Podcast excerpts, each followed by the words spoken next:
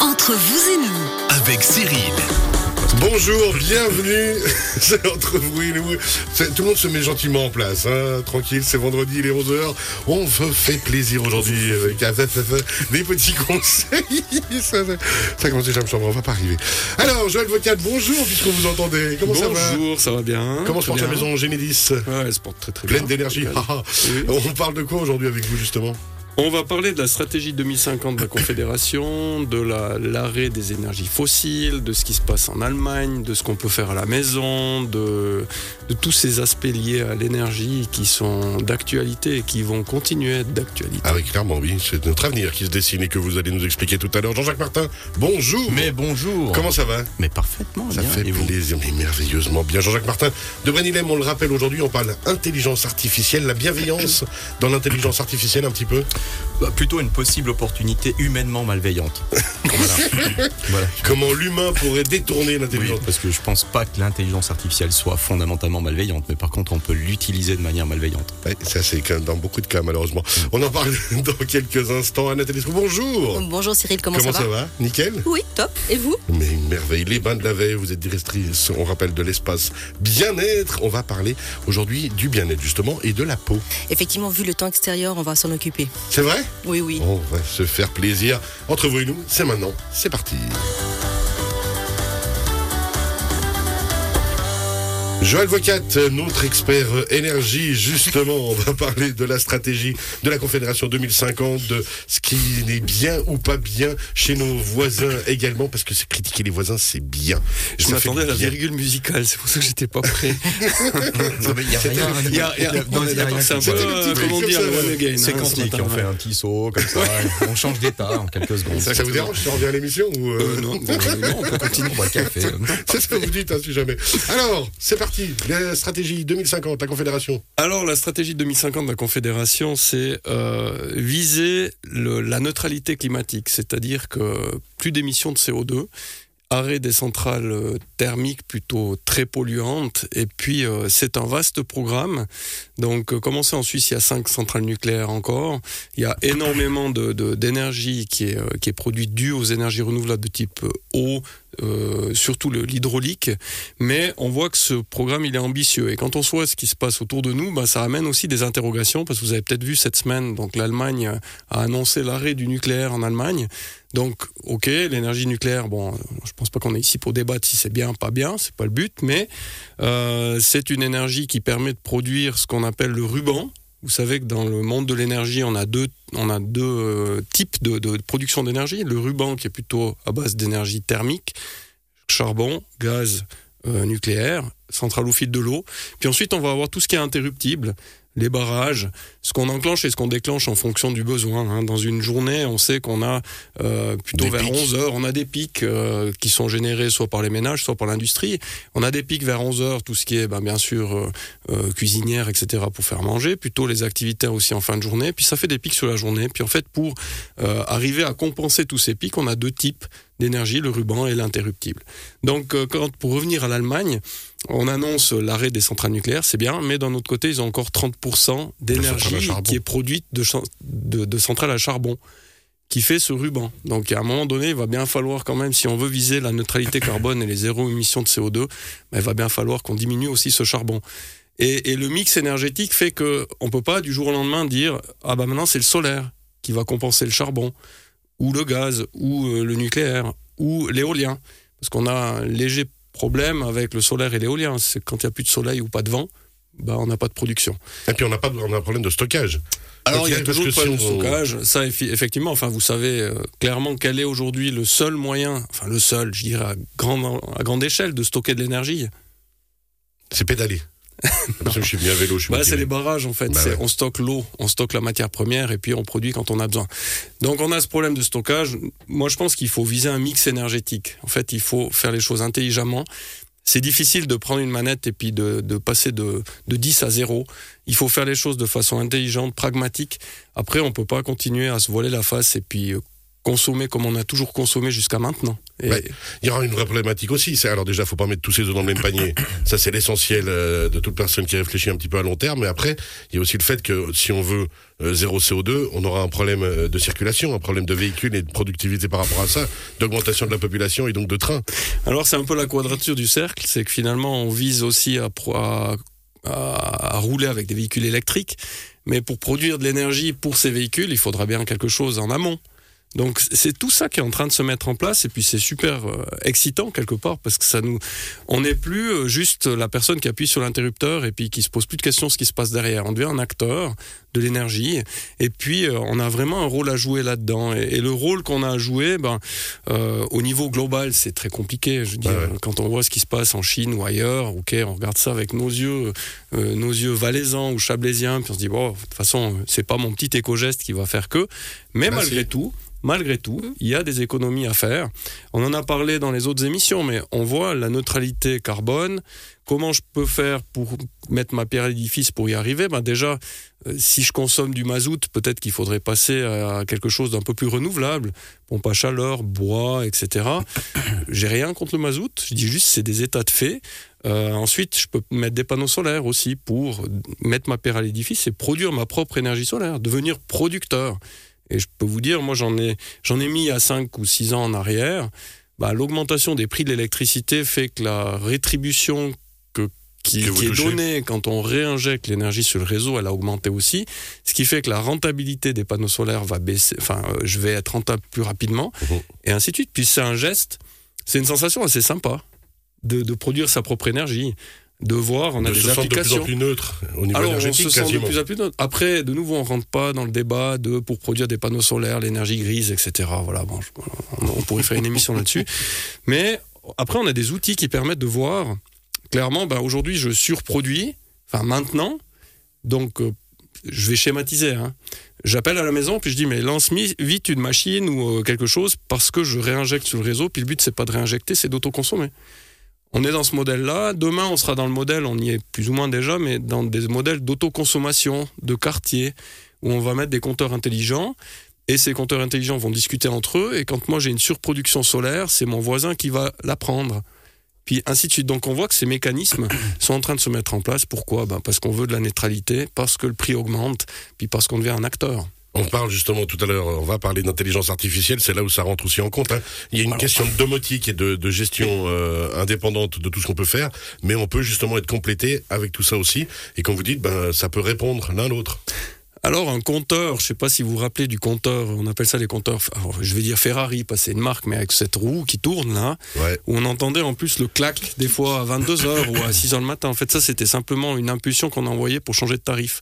Tarif de jour, tarif de nuit. Juste. Pourquoi il y avait un double tarif? Ben Parce que la nuit, on consomme plutôt de l'énergie de ruban, donc un tarif meilleur marché parce qu'on consomme moins. Puis la journée, ben, on consomme plus, donc c'est un autre type de tarif.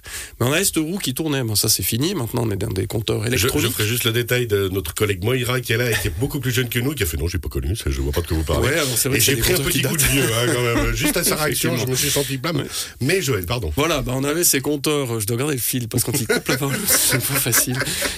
On avait Je ces compteurs fois. mécaniques va? Qu'on faisait réétalonner, mais très bien. Et maintenant, on est dans des compteurs électroniques où on est dans des compteurs également bidirectionnels qui vont comptabiliser ce qu'on produit, ce qu'on réinjecte sur le réseau, ce qu'on consomme du réseau. Puis ces compteurs vont devenir encore plus intelligents parce qu'ils vont se lier à la partie euh, multimédia, si on veut bien, où ils vont discuter avec d'autres compteurs tout autour, avec des appareils ménagers, et puis euh, tout va devenir intelligent. Il y a de la domotique, il y a de l'intelligence artificielle, voisins en et pas forcément que artificielle. Pardon? La fête des voisins en électricité, c'est génial. Non, Je mais comprends- Moi, je comprends pas tout ce qu'il me dit, mais je- peut-être je suis pas le Mais seul. partie télépathie. Ouais. Non, mais part ça, effectivement, ça veut dire que quand on, maintenant, on va développer et construire des quartiers, ce sera aussi dans cette réflexion-là. Bien sûr, bien sûr, les éco-quartiers, les, les- les quartiers autonomes. Les, là, on est en, chez Genedis, on va construire un prochain bâtiment euh, sur Fuy où on est dans, du, dans du, une autonomie à 100% du bâtiment. C'est-à-dire que euh, le but, c'est que ce qu'on produit compense ce qu'on consomme. Alors après, c'est un peu théorique toujours, hein, parce ouais. que comme je, je redis, s'il n'y a pas de soleil, s'il n'y a pas d'éolien, mais le bilan à la fin, j'ai consommé 200 000 kWh, j'en ai produit 200 000, donc je suis dans la neutralité. Et on parle toujours de long terme, de moyen on terme. Parle de long on parle d'annuel. On parle d'annuel. On va pas commencer à dire ah mais euh, le lundi je dois être autonome, le mardi non, ce sera un bilan global qui sera fait. Puis après je rappelle que pour arriver à toutes ces économies, à toute ce, ce, ce, cette neutralité carbone, eh ben on peut rénover des bâtiments. Il y a, il y a une loi qui est en cours de, de validation. euh, Moi je dirais le canton du Valais, mais peut-être c'est même plus haut. Euh, par rapport à l'équipement obligatoire des nouvelles constructions et des constructions existantes de panneaux solaires. Le changement des chauffages, etc., etc. Donc là, il y a toutes des incitations aussi qui se font par des subventionnements. Je rappelle que le plus intelligent, c'est de faire un audit. C'est de pas partir tête baissée dans, un, dans une rénovation, parce que peut-être que euh, on a un bâtiment, c'est une vraie passoire, donc ça sert à rien de changer le système de chaleur d'une passoire. Il faut s'occuper de l'isolation, toiture, périphérie, etc. Et puis ensuite, on réfléchira au système de chaleur. Donc là, il y a des programmes qui existent de subventionnement, etc., où on peut faire des vraies économies, et c'est du long terme, c'est des investissements assez importants. Puis après, il y a du court terme, bah, les éco-gestes, ce qu'on peut faire tous les jours. Au quotidien. Ce qu'on peut faire au quotidien, je l'ai dit plusieurs fois, c'est de 20 à 30% d'économies qu'on peut réaliser. Je vous rappelle que à partir du 1er janvier 2023, la facture d'énergie, elle a sensiblement augmenté. On ne va pas de nouveau sur le sujet, mais 30-50%. Donc, euh, à la fin de l'année, votre décompte, parce qu'on fait des décomptes annuels en général, il sera imputé de cette augmentation. Les acomptes que vous payez chaque deux mois ont été adaptés. Vous avez vu une certaine hausse. Si vous faites des éco-gestes, vous allez pouvoir compenser une partie de cette augmentation. Et puis de nouveau, quand on parle d'éco-gestes, on n'a pas besoin de se sentir à Hawaï à la maison en plein hiver. Il suffit de mettre un pull et puis tout va bien. Alors Comme on parle de l'hiver. nos grands-parents, quoi. Ouais, on parle de l'hiver. Oui, on parle de l'hiver. Maintenant, faut pas oublier non plus que l'été, il y a aussi de la consommation par les climatisations, par d'autres choses. Et là aussi, je, réfléchir à ça. je rappelle quand même les auditeurs que la situation n'est pas, elle est toujours préoccupante. On n'est plus, on a parlé d'un plan austral avec quatre niveaux de, de, de, je dirais de d'éléments à mettre en place par rapport à la pénurie d'énergie. hein. ça allait même jusqu'à des contingentements. On arrête des villages ou des villes ou des quartiers entiers. On n'est plus dans ce plan-là aujourd'hui, mais on est toujours dans une situation tendue. tendue. Le prix est toujours maintenu par 3, euh, multiplié par 3 plutôt. On était à 5-6 centimes au prix d'achat, maintenant on est à 16-18 centimes à peu près. On a eu été jusqu'à 1 franc au mois d'août 2022. Je rappelle quand même qu'on est toujours dans une situation tendue et que l'été aura un- une influence aussi sur ce qui va se passer en hiver. Bah, comment on va remplir les barrages, comment on va pouvoir produire et autres. Alors tous ces éléments qui doivent être mis euh, ensemble pour avoir une vision vraiment euh, globale de la problématique et on peut tous jouer un rôle. Je reviens sur ce que j'ai dit avant, c'est pas notre éco-geste qui va faire qu'on va sauver la planète. Par contre, ça va avoir une influence sur notre facture, ça va avoir une influence sur notre façon de vivre. Puis je pense que c'est quand même mieux de vivre en sachant qu'on a essayé de faire quelque chose plutôt qu'on a subi les événements. Et puis ça nous permet de préparer justement l'avenir et une stratégie 2050 parce qu'en 2050, on aura tous oui. ces, ces fêtes-là qui seront actées et c'est comme ça qu'on vivra. Oui, alors Normalement. Après, dans la, Dans la société dans laquelle on vit aujourd'hui, je me demande si on peut faire des plans aussi longs. Mais il faut poser des jalons Ouais. euh, pour Et des que les gens des réflexions, des jalons, puis après il faut vraiment une réflexion globale et puis euh, réfléchir intelligemment, de façon pragmatique et factuelle, et pas faire des, des contours à angle droit. C'est dangereux. Euh, après, il faut pas que ce soit non plus un paquebot qui met euh, 25 ans pour tourner, mais faut vraiment euh, bien réfléchir. On a, on a tout cette- ce débat sur les parcs solaires aussi en altitude maintenant. C'est des mesures maintenant. Est-ce qu'il faut tous les faire, pas les faire? Est-ce qu'il faut prioriser, etc. Mais à un certain moment, il faut prendre des décisions pour que ça débloque des choses. Sinon, faut avancer. il faut avancer. Sinon, il y a un autre, un autre facteur qu'on peut faire, c'est la décroissance. Ça- mais ça fera aussi partie sans doute un petit peu du jeu aussi. Et c'est un peu de là qu'on dit quand on fait des éco-gestes. Une certaine décroissance fera de toute façon partie un petit peu d'une réflexion qu'on a menée. Quoi. Ben, clairement, la facture de, enfin, le- la consommation de gaz a baissé de 15% l'année passée, donc c'est super, bravo. L'énergie électrique un peu moins, entre 3 et 5%, mais on a quand même fait sur l'ensemble, ça représente des gros, euh, des gros volumes de kilowattheures. Mais il faut continuer. C'est pas fini. continuer. C'est pas fini. Il y a encore des gestes à faire. Et puis, on, bah, on sait que de toute façon, justement, chez les fournisseurs d'énergie que vous êtes, tous les bons conseils, on les trouve sur les sites internet. Moi, je me balade régulièrement pour préparer l'émission sur le, sur le site Ouais. de Genedis. On trouve toutes les infos. Alors je vous défie de trouver un fournisseur d'énergie qui aujourd'hui ne prône pas le- les éco-gestes ou euh, des mesures incitatives au niveau des bâtiments, etc. Je vous rappelle qu'il y a une quinzaine d'années, il y avait plus de 1000 distributeurs d'électricité en Suisse. Aujourd'hui, on doit être à 300-400 à peu près. Donc il y a eu Ah, des regroupements, hein, parce que forcément le métier est devenu plus compliqué. Après, euh, Plus ça devient difficile pour des distributeurs de 50, 100 clients de continuer à, à exister quand on doit acheter de l'énergie sur la bourse, et etc. On doit développer des nouveaux services. Mais je vous défie de trouver un distributeur aujourd'hui, en tout cas en Valais, qui ne propose pas ce genre de mesures. Joël Vocat de Genedis, notre expert justement en énergie, merci beaucoup. Pas de questions, j'ai vu que ça écoutait religieusement. hein, Ouais, J'aurais bien Concentré. voulu quelques interventions. Ça euh, Non mais c'était trop passionnant. Ah Jean-Jacques, Ouais, peut-être une petite remarque parce qu'en en fait, on oublie hein, essentiellement que notre cerveau produit beaucoup d'énergie. Et il en utilise aussi, mais c'est naturel. Donc, c'est-à-dire qu'on se sert du soleil, ensuite les végétaux, les animaux, et le sucre, et puis l'ATP, puis on génère notre propre énergie. Ce qu'aujourd'hui est en train de développer l'intelligence artificielle, c'est pour faire un peu la transition, c'est qu'on a de plus en plus besoin d'énergie extérieure pour compenser le manque de notre, euh, si vous voulez, le, le besoin qu'on a de plus en plus de solliciter des ressources pour faire un travail qu'on devrait faire de manière autonome. Donc on devient de plus en plus dépendant en fait de ces outils-là. Donc le problème, c'est que notre cerveau est de plus en plus euh, dépendant de ces énergies extérieures. On va augmenter cette capacité-là, donc intelligence artificielle, les data centers, etc. Donc un vrai défi aujourd'hui, c'est qu'il faut absolument que notre cerveau regagne son autonomie, et c'est exactement ce qu'on est en train de perdre un petit peu. Donc, faut faire attention. on va donc fait on travailler va appliquer le modèle humain au modèle énergétique pour éviter que notre cerveau devienne hyper consommateur des énergies externes qu'on ne pourra plus fournir. Et du coup, là, ça va devenir dangereux. Donc, l'école a un grand challenge. Ça, c'est un vrai défi. Et c'est marrant parce que ça peut être considéré, on peut se dire, mais il est dans la stratosphère quand il parle de ça. Mais en fait, c'est exactement ça. C'est que aujourd'hui, pour faire un discours ou pour faire une lettre, ben, on fait appel à notre énergie, euh, comme tu l'as expliqué. Mhm. Demain, on fait appel à chat euh, LGP, je sais pas quoi. Mhm. Et puis, bah, ça, ça fonctionne avec l'énergie qu'on doit fournir. Mhm. Donc ça joue pas. Enfin, il y a, il y a, Il y aura un big crunch. il y a un micro- ouais, ouais. Mais de C'est- nouveau, il y a des réflexions. Ouais, a là-dessus. des Et puis, réflexions. c'est un- c'est une globalité. Il faut se souvenir que justement, on fonctionne global tous ensemble, toutes et tous ensemble sur la planète. On parle d'intelligence artificielle, justement, avec Jean-Jacques Martin d'ici quelques instants. Merci Joël Vocat, à tout à l'heure. Merci.